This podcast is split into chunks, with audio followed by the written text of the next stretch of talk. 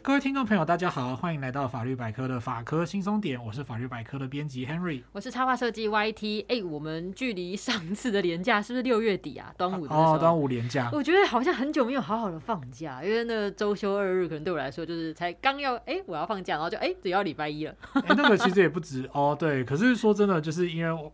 Harry 本人就是那阵子身体其实不太好，oh, 所以那个时候我完全也没有什么放假的感觉，感就是觉得说啊，好像好痛苦哦。哦，真的，放假如果生病的话，真的是会不舒服。对，哎，我就是这阵子在滑 IG 的时候，看到很多人就会出国玩啊，去什么日本、韩国、东南亚，我就觉得哇，好羡慕哦。对，那随着疫情解封之后呢，嗯、就是大家应该其实现在都有那种感觉啦，就是你现在身边的人一定都是在疯狂的出去玩，对吧？嗯、对，就是你可以看得到，就是说，哎，二零二三年的呃，大概四五月开始，就是一堆人往国外跑啊，嗯、然后去日本啊，去韩国啊，去哪里哪里这样子。嗯、好，那就是不晓得大家有没有就是摩拳擦掌的，就是准备出国，今天爆买一波。然后还是甚至有听众朋友其实是在国外，然后一边在饭店里面一边听法科轻松点的，那、哦、就是感激涕零啊，对，感激很有心的，对，就是那其实出国买东西这种事情就是蛮常见的，然后、嗯、例如说我们其实就会去讨论说，哎，到底你在国外买什么东西会比较便宜？嗯，像哎，我们有一说，就是因为 Kerry 是念。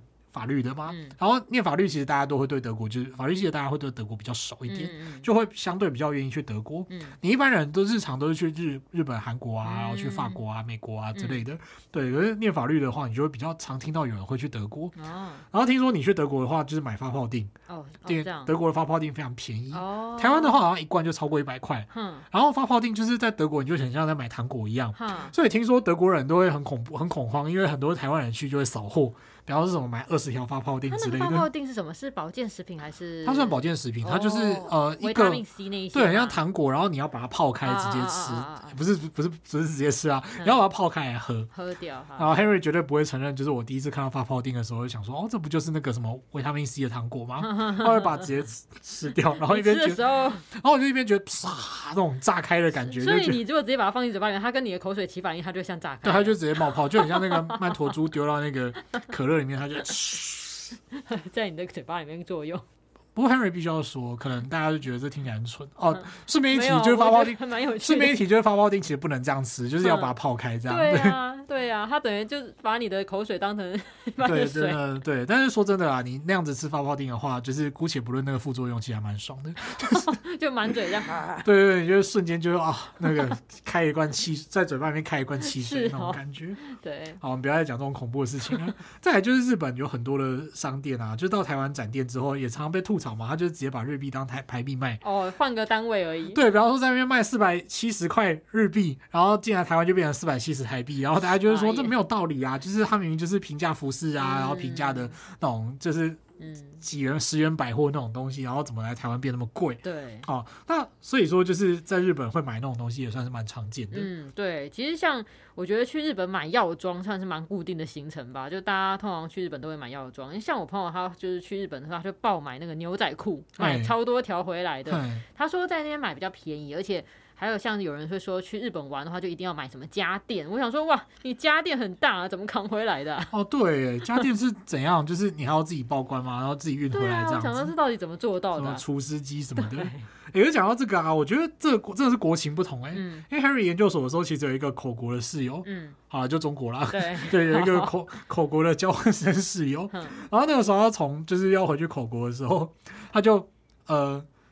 带了很多的药妆回去哦，真的，对他就是那天，对他临走前打包的时候，我就看到说，哎，你怎么那么多化妆品？他就说，哦，我帮我女朋友买回去的。我想说啊，所以中国那边没得买吗？嗯，啊，这个有没有辱华？反正是对啊，哦，所以是在这边买比较便宜吗？对，我也不知道哎，虽然他去买好像是什么日药本铺还是什么之类的，好奇妙哦。对，我也真的不晓得。就是这个地方如果有熟悉，就是这个两岸行两岸行情的这个听众朋友，也可以跟我们说一下，这样。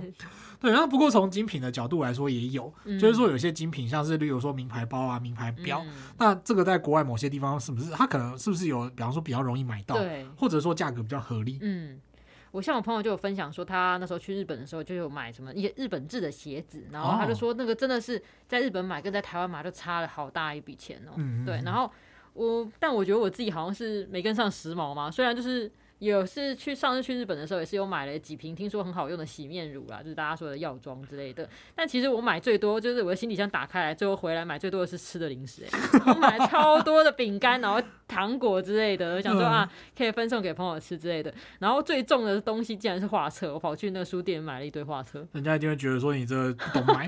对啊，完全没有买在那个时髦的。而且画册这种东西不是就是那个增加行李重件数的那个那个重量，而且重量还变重。但我就想说，哇，这边就是选择变得很多。你这样应该是会被比喻成什么？去吃到饱餐厅拿炒面的人吧？有可能，有可能，就完全没有跟上那必买清单。对，然后不过说虽然就是一分钱一分货啦，嗯、不过你在就是某些商品上追求 CP 值，其实也无可厚非。嗯、所以你去国外想要捡便宜这件事情是天经地义的事情，嗯、人都是大势所趋，就是你。对于你没那么讲究的东西，你一定会想要说追求一个 CP 值这样子。嗯、那既然在说我们刚刚讲在国外买一些东西会比较便宜的话，我就想这个代购这门生意真的就应运而生呢。对，对，因为像我就有看到说，哎，我看别人分享从日本玩回来啊，那个行李一打开就是。满满的，就是满满的药妆哦。可能有些人还说去日本之前是带空的行李箱去，哦、然后回来带两个满满的行李箱之类的。嗯、我想说这些有有些可能是要自用，或是要分送给亲友嘛。那我在想说，这有没有一个嗯，携带回台湾的就上限嘛？比如说你可能买多少钱以内可以当做是自用，那超过它会被当做说，哎，你会不会是要拿去贩售，然后被课税？哦，嗯、这个我想应该是很多人会好奇的问题。对啊，或者说其实我觉得，如果听众朋友你是常常跑国外，然后甚至就是。嗯呃，比方说你对东京、大阪，然后比跟那个什么，就是国内某些县市还熟的话呢，嗯、其实像听这种听众朋友，你应该就是会一清二楚。对，对。不过我们本于一个就是呃分享的。意愿哈，我们还是来讲一下，就是说这个呃附带一提，就是首先我们来讲网购国外商品，如果你是用网购的，嗯、它其实也是要被课税的哈，它的标准是两千块啊。对，哎、欸，这个我是上次在网络上面买国外的保健食品，然后就是它有先预付关税，然后后来我收到商品的时候，隔几天就收到它退税了。嗯、那时候我才知道说，哎、欸，我想说为什么要退税？上网查才知道说，哦，原来有两千元这个门槛，我就觉得哇，自己也太幸运了吧，就买到了一个免运，然后又可以退税的。对，但是它其实有一个两千块的基本门槛哈。嗯、那如果你从国外买东西，带回台湾的话呢，就是我们这个回去看呃财政部关务署的说明哈，嗯、你可以上关务署的网站去看。那再来呢，就是如果你要详细的就是去看那个法规的相关法规命令的话呢，你可以参考这个。好，那接下来就是要进入咒语的部分哈，这个东西叫做。入境旅客携带行李物品报验税放办法啊，好长哦。好，虽然我对税务法规也不熟哦，我不太确定那个税放为什么要叫税放，反正它就是放置的放。好，然后如果听众朋友你听完这些，你就是根本什么都不记得的话，也没有关系，你就去看关务署的网站就好了。啊、对。那原则上每一个入境的旅客呢，他携带的那个行李物品哦，就包括随身跟不随身的、嗯、叫行李物品，它可以免征进口相关税捐啊，就是免税啦。嗯。好，那呃，它是要以本人用或者是家里用。然后，如果你要拿来卖的话，你就不适用这个免税的扣打哦。哦，那我们以下就来往下讲哦，就是如果你是已经使用过的，然后不属于所谓的管制进口物品啊，管制进口物品，我们等一下会稍微列举一些东西哈。嗯、那呃，这个已经使用过，如已经使用过啊，要注意这个地方也不包不包含烟酒哦，哦。你不要说什么哎，这个酒我有开过一半来喝这样子，或者烟我拆一条了 哦，这个没有，这烟酒是另外的问题哦。那。它单件或一组的完税价格呢，在新台币就是一万块以下，嗯，这个时候呢可以免税，嗯，那如果呢是其他还没使用的行李物品，然后总价值在两万以下的话呢，也可以免税。哦，好，那所以就是大家就是记得这个关键字，就是使用过就是一万，然后没使用过两万这样子，嗯、就是呃那个算是。财富密码啊，有没有财富密码啦？就是它的标准，它的对标准是这样子。那如果是你有明显的带货盈利的行为呢？哦，就是呃，就是带货盈利行为，就例如说你找了好几只都一样的标啊，或者是什么，你就是都带来带去，这个时候就有点问题了哈。嗯、你可能就会被认定成是要盈利。那或者你太常跑来跑去，它会被认定是所谓的经常出入境。哦，经常出入境的标准是三十天以内出入境两次以上。哦，然后跟半年内入出境就六次以上。嗯，就是你平均就是半年内一个月出去一次，然后好像太多了。嗯，就是表示说，哎，就是有在跑业务哦什么的、嗯、啊，这个就比较麻烦一点。那这个时候你的免税额会折半计算。哦，也就是说我们上面讲的那个一万两万的标准就会变成五千跟一万。哦，对。像到这个有点有趣啊，就是一个花边新闻啦。就是曾经有一个人他在国外就带了一个价值很高的名表，嗯、他自己是说他是要带回来修理，嗯、有人托他带回来修理，修理。对，然后那个东西呢，它就是二手，即使是二手价，它也是到了四百五十五万的。二手价是吧？对，名表这样子啊，原本呢就是。哦，这个牌子就顺便身为表明 Henry 终于在这个地方可以多说话了。这个牌子呢，就叫黑夏米尔，就是原文叫黑夏米尔。然后我想应该听众朋友没听过没关系，嗯，反正它的原价通常都跟你的房子还差不多。哦，就是你如果带那只表，大家就带了一栋房子。对，它其实就是那种真正价值连城的表。那至于说它为什么会那么贵呢？坦白说，Henry 自己是有一点，当然人家其实是有。一阵子的经营了啦，嗯、但是 Henry 自己不太能苟同，为什么还要卖那么贵？嗯，好，不过撇除这一点不看，就是那其实就是那种表界的超级名牌这样子。嗯、所以说呢，它就是他带，可是他带来这个东西进来，他没有申报哦，他就是刻意不申报。然后这个时候呢，就是呃，他的行为就符合了海关弃尸条例里面的规定。嗯，海关弃尸条例里面呢有一个规定说，哎，你携带应税货物或者是管制物品，然后你隐匿不申报。或者是刻意规避检查的话，其实是这个货物会被没入的哦，也就是说国家会把它就是收走。嗯。所以呢，这个手表就被没入了哈，所以大家千万要注意。哎，哎，我以为这个他，你说他懒得申报嘛，我不想说补申报或补税就可以，就没想到一个懒字就让他四百五十五万的手表直接飞走了。对，当然他自己本身是他本人是有一些抗辩啦，哦、这个可以去看就是那个呃最高行政法院的裁定哦，嗯、大家会比较清楚。嗯、那就是大家有兴趣再去查就好了。这个你其实查新闻也查得到，然后可以去。按图索骥去查才定，嗯，然后如果想要认真查的话，就是学习查询技能的话，可以回去听我们，嗯，就是怎么查判决书那一集，呃，你就可以透过查新闻，然后查判决。那 Henry 那个时候看是这样哈，就是因为海关弃尸条例的规定，其实在这个地方蛮严格的，嗯、就是他那个没入，就是你不隐匿不申报或者是规避检查，他是直接没入，嗯，好，那。像是如果你有虚报，就是你虚刻意去虚报它的货物的名称啊、数量、重量、品质、价值之类的资料，就是你是虚报，你不是没有报，但是你有点谎报。嗯，那这个时候呢，就是他个案考量之后会视情节去处以罚还，或者呢是。才决定要不要没入，它有一个裁量空间。哎、可是如果你隐匿不申报或者是规避检查的话，它其实就没有这个空间，它就是没入。哦、而且没入之外，它还是会处以罚锾。嗯、所以这个是要注意的哈。就是，哎塞，就是你身上有什么高价物品，嗯、很多人都会觉得说啊，你去国外买名表，然后你就带回来，当做是你一开始就带出去了就好了。对啊，我想说，哎，好像戴在手上应该不会被发现。可是那其实要不被发现有点困难的原因，是因为你如果你买到的是正牌的东西的话。嗯嗯你身上都会，你不像衣服的话，你就可以剪吊牌，然后当做是你就是穿了一件时髦的大衣回来，这个可能还好。可是像有些精品，它就是会有一些购买证明啊，然后购买的一些就是核单啊什么之类的，哎，那个就比较明显。想说手表你戴在手上，除非它发出万丈光芒，就是四百五十五万在这里，不然就是很懂表的人才看得出来啊。那其实不过，其实如果你就是身边带着那种原厂的核单，哦、因为我们正常人穿戴手表，像我身上现在身上带着一只表，嗯、我不可能就是说它它的那个原厂核核单保证书，我不可能戴在身上嘛。对啊。可是那种东西，如果你戴在身上，人家就会知道说你是刚买的。哦对对对，原来如此，所以他有可能是先发现了这个核弹以后。对，就是诶、欸，不过像那个状，像那个案子的个案状况，就是他是说什么带回来维修啦。哦、好，我们姑且不论，反正就是那个时候就是。呃，相关的资料也显示说，哎，他对于就是带这种名牌货出入境，其实也是非常了解，嗯、怎么可能会不知道要申报？嗯、所以他就是故意的。对，哦，所以东西就被没入了，非常的危险，这样子。哎，那如果今天我就是难得出国玩一趟嘛，我想想说，哎，那我买一些东西回来，就是赚我的这个机票、旅馆钱好了，就是拿回来卖。那是所有商品都可以带回来卖嘛？就是扣除我们之前有聊过一些医疗用品需要可能有特殊的身份证这些东西以外。哦，那当然啦，嗯、就是诶、欸，怎么可能什么东西都可以卖呢？嗯、就是这个地方很多东西原则上你也是就是嗯不太能带回来的哈，哦、所以其实这个要列举不太容易。嗯，那就简单举几个例子来说明哈，嗯、就是。又像刚刚 YT 提到医疗器材啊、伪药禁药啊之类的，那还有就是侵害智慧财产权的物品，哦，然后跟例如说动物用的违禁药或者是检疫物，那还有就是植物的一些东西这样子，这其实都不能带。那再来就是烟酒也另外有管制，那至于烟酒另外管制，它就是会管制那个酒量啊，然后烟量之类的。那这个东西就是大家可以回去关务署上面看，因为那个要详述其实有点困难。加上 Henry 自己就是其实是一个不烟不酒的人。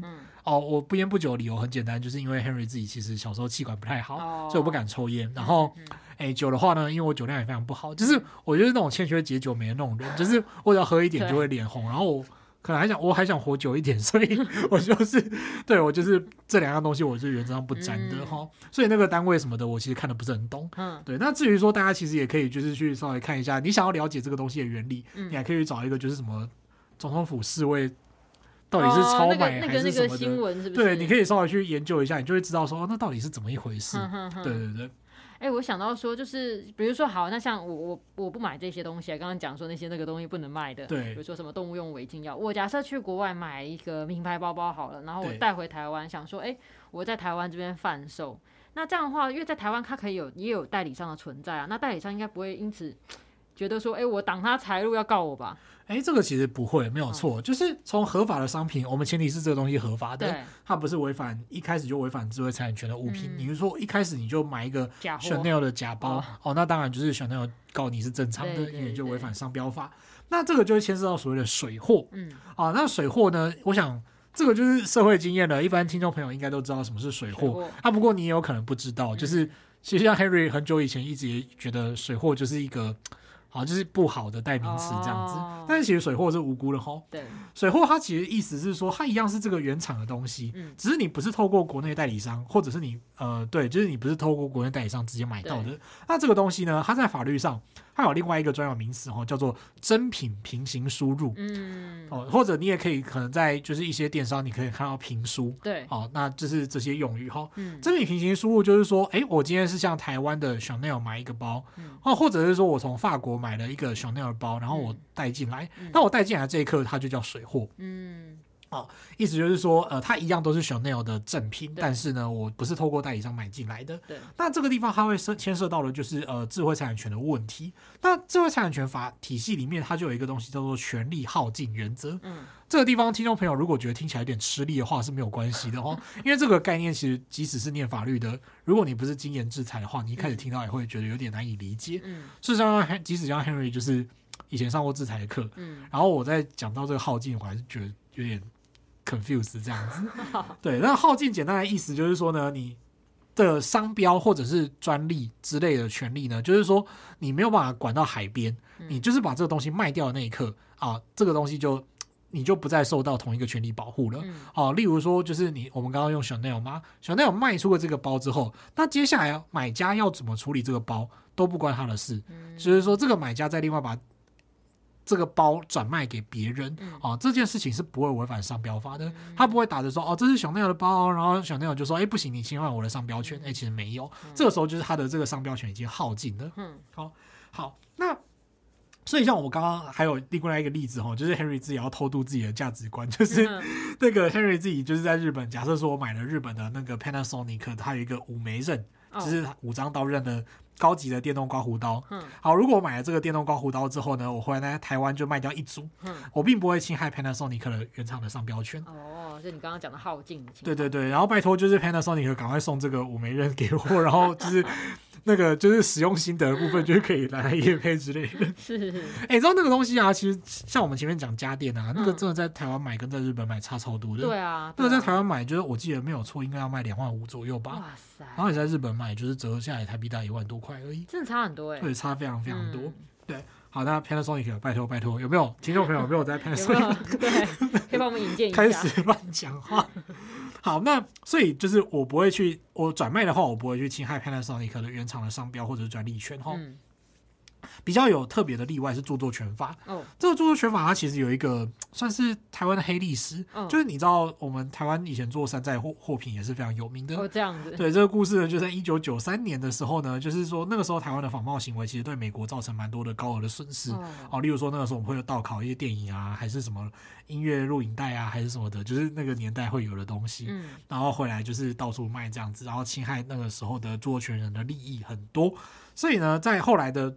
相关的谈判里面就因应美国的要求，所以我们著作权法是规定说，这是你贩卖从国外带回来的水货，就是有著作权的水货，其实不行的。嗯，这个会侵害著作权。嗯，所以说你不能从国外就批书回来卖。嗯，早期可能还有就是你不能批那个光碟啊什么的，可是那个时代已经过去了。现在我们有些听众朋友应该也不知道什么是光碟了，然后你就是 Spotify 上面就是买一下就有了这样。对。那呃，但是就以前就是针对著作物的部分就不行哈，会有违法的问题。哦，我这有点意外，所以比如说像我之前出国去买画册嘛，那我那时候当然就是可能都 买一本而已回来。但是如果今天我是买好几本，比如说我可能这一本画册我觉得嗯有搞头，我要买个二十本回来带回来台湾贩售，其实是不行的。对，要看以后的画册是什么啦。它如果是有智慧财产权的东西，它有著作权的话，嗯嗯嗯，哦有对强调要有著作权。它、嗯、如果有著作权，然后。如果它只是那种高级笔记本，但是它没有著作权，它就是纸质用的很好，它这个可以。但是如果它是有著作权的东西的话，就不行。哦，对，哎，我这真的是蛮意外的。没有关系，这意外的事情还很多。好，那所以总结起来，如果今天我是想要以跑单帮为业的话，基本上有几点算是要注意的。哇，跑单帮这个用词非常的复古哈，就是 到处去异国买商品，这就好像是你在什么 RPG 游戏里面会看到的那种，就是武器商人之类的，买一买然后跑回来这边卖。对，周游列国的武器商人或道具商人哦，这种。那如果你就是要这样子到处去跑生意的话啦，那你要注意的事情，第一个就是说要记得乖乖申报跟缴税哈。然后第二个就是不要去卖那些违法的东西，就如同我们前面所讲的。那第三个呢，就是如果你自己要经营网络卖场的话，你要去陈列你的呃商品的话，记得要好好自己拍照哦。这我们附带一提，它就是一个著作权问题哦。你想想看，你都是在。跟代理商争利，代理商争利了，然后你就是还就是用，比方说你就去代理商的官网上面偷照片，你觉得代理商会放过你吗？当然不可能。比如说你在国外买了一个名牌包，然后回来自己放上架卖，然后再下载官网上的图片，对，你截图官网上的图片哦，这些这脚踏两呢哈，这个就是。你只要经营一个规模被发现了，他就不会放过你这样子。是，真的。好，那我们就是聊完了要怎么当个好代购来赚钱以外，那我们今天换个角度，就是讲如果今天我是买水货的这个买家呢，因为像我之前有在网上面买过一个包包啊，就是大家俗称的水货，那店家他有付给我保证卡、防尘袋这一些，就是他在国外怎么买的，他就怎么样卖给我。那如果今天是购买水货的话，真的就完全没有保障吗？嗯、呃，当然不是。哦、对，当然这是一个蛮大的、蛮容易误会误会的地方哈、嗯。所以这边我们也顺便就是提一下、澄清一下。嗯，这算是一个特别问题，它就会涉及到就是你跟所谓的公司货跟水货之间的差别吗？嗯、那像前面刚刚 YT 讲到的这种，就是我们就是卖水货的人跟买水货的人，嗯就会各取所需这样子。嗯你在台湾来说，就是如果你今天是跟一个电商，嗯、就是他是用电子方式经营，就是他有网络商城，他可能有一间小工作室，他就是会买国外的东西回来，然后再透过电商的方式来卖。对，好，那像这种东西呢，它就是第一个，只要他是电商，嗯。它还是会适用消保法所谓的呃俗称的企业鉴赏期啊，或者是说犹豫期这样子，所以在这段时间你要退换货当然没有问题。第二个呢，就是他会按照民法的规定负一般的就是买卖契约上的责任。哦，当他卖出来的东西欠缺他的呃所谓的保障的价值、效用或者是品质的时候呢，按照买卖契约的基本规定，你可以要求就是解除契约啊，或者是减少价金啊等等的，一样是可以吼。所以呃，你要讲买水货，它有没有法律上的基本保护？有，其实当然有，嗯，但它的差别可能就是在于说，它跟公司货之间可能会有一些政策上的差异，嗯，哦，例如说，呃，它的巨大差异就是由原厂提供的服务，嗯，例如说，今天原厂就强调说，哦，你就是你要这个，呃。公司货，你才会有，比方说你登录那个某个东西，登录它的序号之后呢，你可以享有就是什么，哎，原本是五年保固，然后延长变八年保固之类的。可是如果你买水货的话，不一定会有，他只会给你代理商通路这样的一个延长保固的优惠，有没有可能？哎，当然还是有可能哈。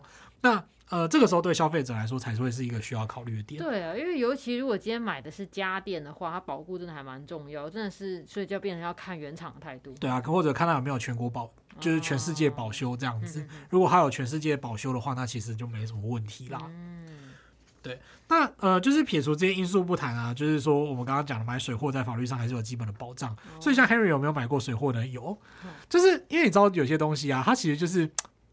像买表好了，嗯，玩表这种事情很恐怖，嗯，因为它有的款式其实是只会出在国外，哦，就比方说只有日本才有，对，然后就是国内有这种，就是他觉得等于说是国内有像 Henry 自己有一个很喜欢的工作室啦，嗯，他自己进来的，对对对，他自己就会买一些就是比较特别的款式进来卖这样子，嗯。嗯好，这个老板如果有听到的话，就是下次记得 很想要找老板合作这样子。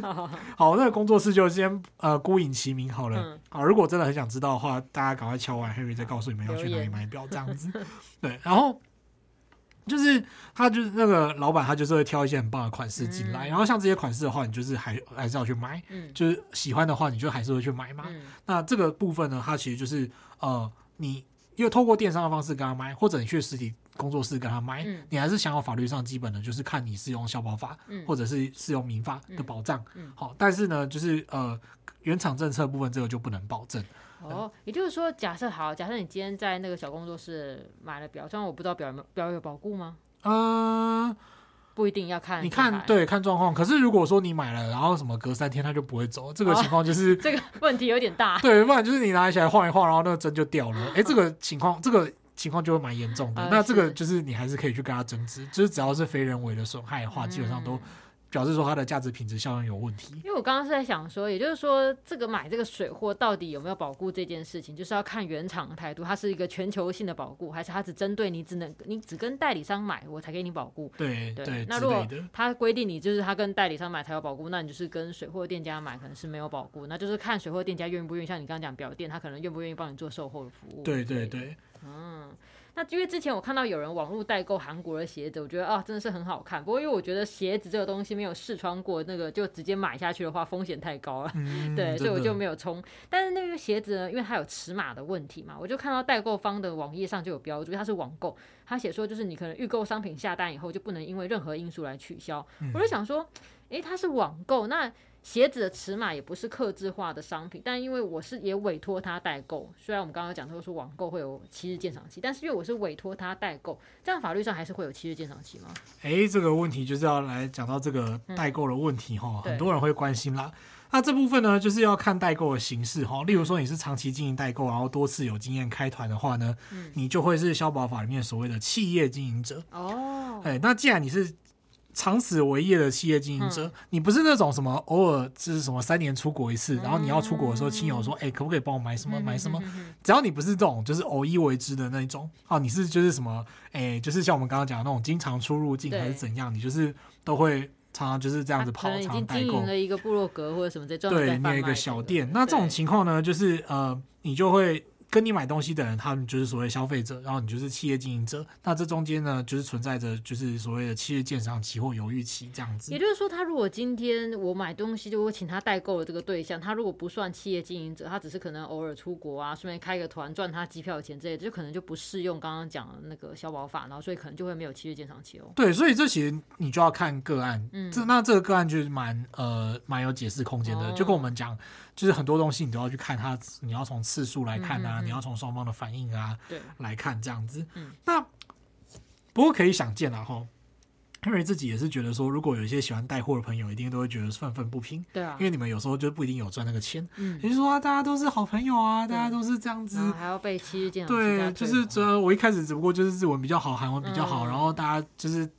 大家盛情难却，我才就是没有赚什么钱啦。然后你这样子还要这样，我是企业经营者，然后对大家北送，然后我居然还要被退货，这样子我很委屈啦。就是可能会有人这么想。嗯，不过这个其实就是一个选择问题。虽然这样讲好像有点冷血，就是。你就是不爽不要卖，好啦，就是不爽不要做，但是不能这么说啊。但当然他不能化约成就这么简单，就是什么不爽不要做之类的。但是其实就是这是一个选择问题，就是如果你是这样的一个相对来讲，你其实是你规模其实没有大到一个程度，你就是散户，然后亲朋好友拜托你，就是但是你就比较 routine 的去买这样子。那呃，你可能就不做代购也可以。那再来就是说，你严格筛选可以代购的客人，比方说你要求客人就是说你们另外定一个契约，就是说这种方式的话，你就是一定要。想办法，你要自己去把这个商品处理掉，不可以说、嗯、说不买就不买，然后彼此有这个信赖关系，这样子呢也是可以。嗯、就是说，你法规上今天这样子规定，你后续要想要去解决，你其实是可以透过一些人际关系的相处来排解的吼、嗯。不过像刚刚 YT 讲到那个鞋子的问题啊，其实鞋子也是一种。苦差事，就是很多人会误会。嗯，啊，这个地方再次要讲一下哈，就是其实有些东西是没有其实鉴赏期的，嗯，这个大家应该听众朋友就是有兴趣的话，哎，有印象的话应该都记得我们在网购那一集有讲。嗯，然后如果就是忘记的话呢，欢迎回去再听一次哦。嗯，好，那我们就有提到说有些东西是像什么个人卫生用品对之类的东西，贴身衣物之类的，或者是一些有时效性的商品，嗯，它其实是呃个案当中没有。七日鉴赏期可以用的嘛？它、嗯、其中有一个就是刻字化商品。对，好，比方说就是 Henry 今天买一个东西，就是它后面可以刻字，然后就是一颗 Henry 这样、嗯。好，那除非你的英文名字也叫 Henry，不然就是说你这个东西，用对，对你刻了之后就是不叫 Henry 都没有办法用。你又你还是你毛起来就是为了这个改名字也是可以啊。哈，好，那。像鞋子这种东西啊，可是鞋子它其实就是你要自己去挑那个皮面，嗯，挑颜色，嗯，然后要求人家帮你刻字化做一双鞋，嗯，这样子才会是所谓刻字化商品，嗯，那刻字化商品就没有其实鉴赏期的问题，哦，可是如果你是从既有的选项里面拍，就是你从既有的选项里面去挑，嗯、去买，这个时候呢，就是你你其实还是有其实鉴赏期可以去主张的哦。例如说，它鞋子有四款哦，什么米色、黑色、咖啡色、蓝色，假设说是这样子，嗯、那哦、呃，它尺寸当然就不同尺寸嘛。啊、可是呢，这个时候就如果你自己就是毛特别多，你就说不要，我要酒红色的，嗯、就是哦特别就是 与众不同。那你就要求人家做一双酒红色给你，但这个时候这个酒红色它就是定制的东西，它就不能主张企业鉴赏期哦，因为它不在选项里面。对，可是如果你是从前面这四种颜色里面挑一个，然后说什么我要呃，比方说十号、九号半之类的、嗯、啊，那这个时候呢，你就从这个人家有的颜色、人家有的规格去买的话，这个时候其实还是有。鉴赏期的试用，嗯，原来如此。哎、欸，不过其实我们刚刚说下来，觉得好像水货的第一印象就是便宜嘛？对。但我之前真的是买过一台吸尘器，我真的就是原来是在台湾代理商这边买的，然后用了几年以后，我觉得哎、欸、好用哎、欸，我想说再买一台送人，就不知道为什么就台湾代理商这边那个型号就断货了，所以我就后来就想说，那我上网找那个代购，他从国外买回来，就哇。那个价格加运费比我几年前买的还贵了一半的价格，我就想说，这样买回来以后就有点担心，说它未来那个维修不知道会不会有麻烦。就比如说它可能只给有代理商通路的，让它可以有保护维修。这个东西基本上就是要考虑到保修的方便性了。啊、所以像家电这种东西，Henry 自己的价值选择就是你要找那种有据点啊，然后容易送修的东西，这还蛮重要的，就比较好卖。对对，然后像而且。布莱提就是像我真的，就我们前面讲到刮胡刀嘛，他们、嗯、自己真的是有请，就是请我家人，就是他们去日本玩的时候，我就真的请他们帮我买一款刮胡刀。哦，应该是百灵的。嗯，突然讲了品牌这样子，因为百灵它其实就是有分，就是它的欧洲人都这样，嗯、他们就是那个他们就是比方说 Series Three，、嗯、然后 Series Five、嗯、Series Seven，然后 Series Nine 之类的，嗯、就是它的。越高规，它的数字越高。哦，对，就是什么九系列，然后七系列、五系列之类的，然后九系列就是最高档的。嗯，然后那个时候我好像是请我家人买了一个，帮我买了一个五系列的。然后那个五系列啊，你在台湾买的话，好像一万二，哦，还是一万一左右吧。然后那个这时候日币折下来，好像才三万七千多，哎，三千七百多，不是三万七千多，对，三千七百多，接近三千八。然后就是哦，三分之一的钱。对对，然后那个时候家人还说，我就是怕给他一个批掉，就是。怕他占我便宜，我就说没有没有没有，超级没有占便宜的，就是这个真的很便宜，这样就是已经够便宜了。对啊，不过就是还蛮悲惨的，就是五系列对我来说不够用。哦，对，Henry 其实是一个胡子很多的人。哦，这样子。对，就是听众朋友应该第一次听到这种奇怪的事情。然后那时候我就用，然后用一用就觉得说啊，这个超没力的，就是 就是在那边贴了老半天，然后那个胡子还是一堆，然后就是。对，然后因为那也是卫生用品嘛，你也是卖不太出去。对哈。对，最后就因为那刀头用过嘛，嗯，然后你还要再买刀新的刀头装上去，然后再拿出来卖，就是这实在太麻烦了，是我就觉得算了，好，嗯，最后就还是。把它回收掉了哦，然后从此就暂时就是没有再，对，我就是从那之后到现在都还是用手动刮胡刀这样子。我觉得听起来那件事情有心碎的声音哦，对对对，不过强烈推荐大家就是呃手动刮胡刀的话，就是请爱用吉列这样子 继续。我还以为你是说强烈推荐，请大家到日本买，因为真的有便宜。手动手动的话，其实台湾买也是稍微贵一点啦。其实手动刮胡刀好一点的手动刮胡刀在台湾蛮贵的。嗯，对。好，不过姑且不论哦，就是刮胡刀常常赶快来找我们叶配哦，不是啦，对，就是这个是纯粹个人的经生活经验，没有这样。重点是叶配之前要先拿一支给你试用。对对对，然后这不是见证广告这样子哦，对，这还不是见证广告。好，那我们就今天来简单的复习一下，呃，我们今天的节目哈，就是第一个就是说，哎，你从国外买东西进来的话，要记得就是那个价钱，然后如果说超过一定的价钱的话呢，要记得就是去申报，然后要好好的缴税这样子。那再来第二个呢，就是如果你真的有心想要去，呃，成为一个就是到处南征北讨的一个，呃，就是带货霸主的话呢，对，你要记得相关的规定，第一个就是要申报啊，然后再来呢就是。呃，你不要去买一些就是违法的东西进来卖，然后再来呢，就是说你要注意到，就是说，呃，注意著作权法或者是其他智慧财产权法的相关规定。嗯。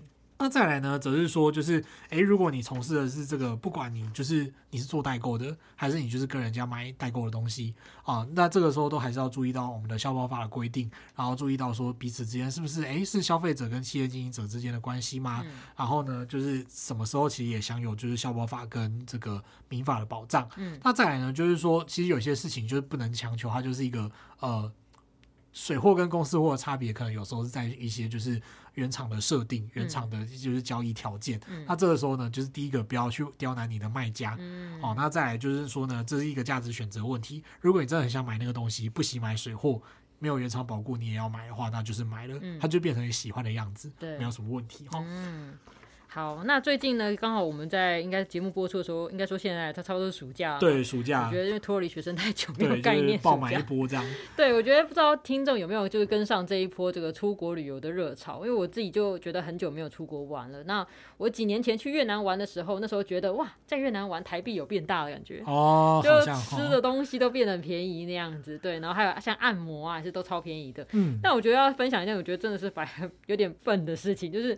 我自己就是在那边呢，就是去逛那个市场，然后买了一瓶超大瓶的鱼露酱，然后放进行李箱里面，想说我要带回来，我以后就可以在家里面煮，就是有鱼露味的食物之类。对，结果后来再回到台湾以后，在东南亚商店里面随便都可以看到鱼露酱。对，我觉得其实这也是一种 怎么讲，像 Harry 的故乡啊，台南其实就有那种，其实就有那种就是。排队的煎饼名店哦，哦，就是一人排队限购两包之类的。嗯、我上次就在台北街头看到那个东西了。你在想说，对，它只是就是卖的比较贵而已，但是你其实也可以买。然后那个时候你就觉得说，我就失去立场了，就是 这就跟你现在其实也可以在很多地方买到淡水鱼酥一样，就是这个呃，随着那个地域，然后那个经济全球化，已经就是你可以买到越来越多东西了，就是。